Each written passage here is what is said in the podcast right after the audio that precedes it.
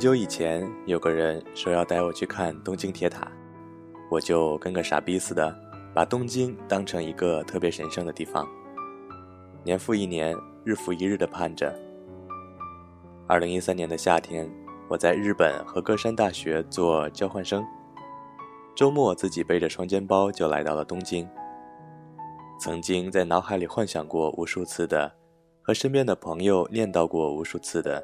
要和你来看的东京铁塔，真的来到了。看到以后只觉得不过如此。不要在他人身上放出过多的期望，是我在爱里学到的最重要的一课。没有谁会永远爱你，所以你只能爱自己。我初恋是我们高中的风云人物，他是体育部的部长，我管文学社。学生会周一开例会时，我们的手永远在桌子底下偷偷地拉着。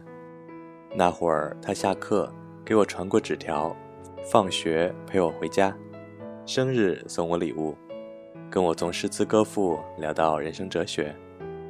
我是真的特别喜欢他，想起他就像偷藏了一块一米八五又高又壮还会打篮球的糖。放学一起回家。趁着没有人的时候牵手，在他家楼道里偷偷接吻，害羞得抬不起头，眼球四周瞎转，就是不敢看向男主角。已经沸水冒泡，壶嘴吐气，壶盖冲起，心里的小人更是尖叫蹦跳，激动地冲去报名马拉松。早晨醒来想起他，都觉得今天是阳光明媚的星期六。高三，他要去加拿大。彼时我根本不知道出国读书是什么概念，也没钱可以携巨款陪他去资本主义烧。我在机场哭哭啼啼地说分手，我当时想吓吓他，想要他下一秒就把我拥抱在怀里，然后告诉我我爱你，我不走了，我们永远不分开。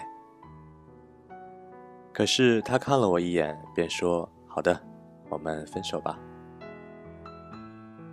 最后一次逼问他那些已经问了三千多遍的问题，却依然得不到我想要答案的时候，只能完全失控的大哭。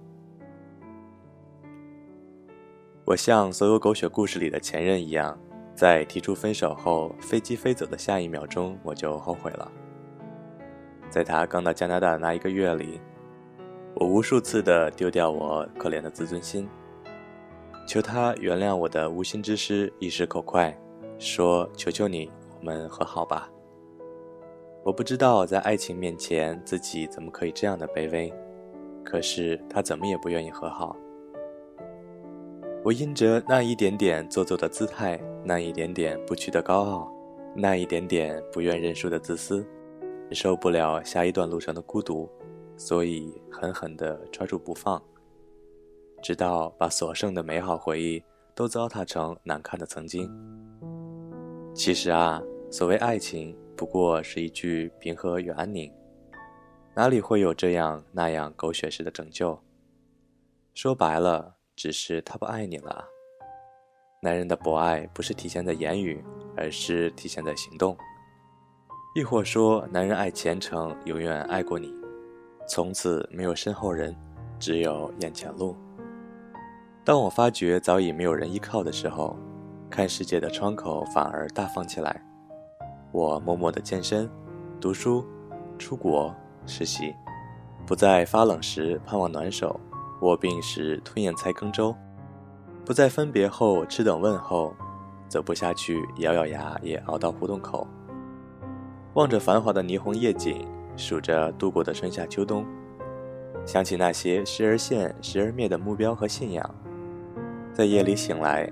直勾勾地望着天花板，年龄越大，怀里拥有的却越少。多年以后，我阴差阳错地来到了温哥华。在我的印象中，加拿大是多雨的，手中需要常拿一把伞。我在朋友圈象征性地上传了几张照片，说 Stanley Park 很美，也很大气，基本大一点的景点都跑了个遍。除了比较偏远的地方没有时间去，搭乘 Big Bus 还是挺划算的，酒店还给了优惠券。